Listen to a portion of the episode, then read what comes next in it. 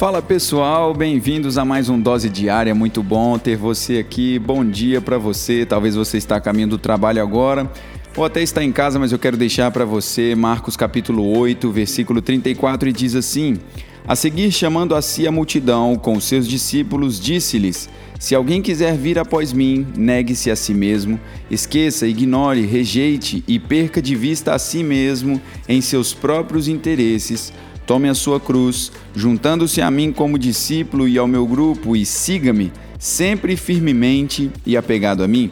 Eu gosto muito dessa versão amplificada porque em Marcos 8:34, Jesus ele explicou o que é necessário para segui-lo e para ser seu discípulo. Então nós precisamos negar a nós mesmos, ou seja, abandonar interesses egoístas e nós temos que tomar a nossa cruz, que na versão da Bíblia amplificada significa um desejo de suportar o que quer que venha então nós devemos seguir a Jesus crendo nele, seguir o seu modelo de vida e até de sofrimento e talvez até abrir mão de nossa própria vida em razão da nossa fé nele.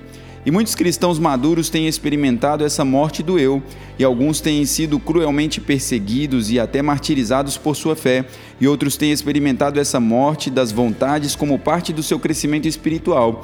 E isso inclui fazer a vontade de Deus quando não queremos, negar atitudes pecaminosas, padrões de pensamentos, formas de agir e de falar. Então, sempre que sacrificamos o nosso desejo pessoal e os planos para seguir a Jesus, nós experimentamos a morte do nosso querer. E escrever ou até falar sobre essa morte da vontade é muito mais fácil do que vivê-la. Seja a morte do plano espiritual ou em qualquer outro, nós podemos afirmar o quanto é doloroso. No entanto, à medida que nós abraçamos a morte do eu, nós experimentamos muitas recompensas de seguir a Jesus.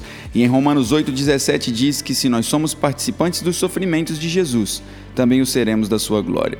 Que você venha se fortalecer a cada dia mais em Jesus, se tornando um discípulo e sendo abençoado. Tenha um dia abençoado na prática da palavra. Tchau, tchau.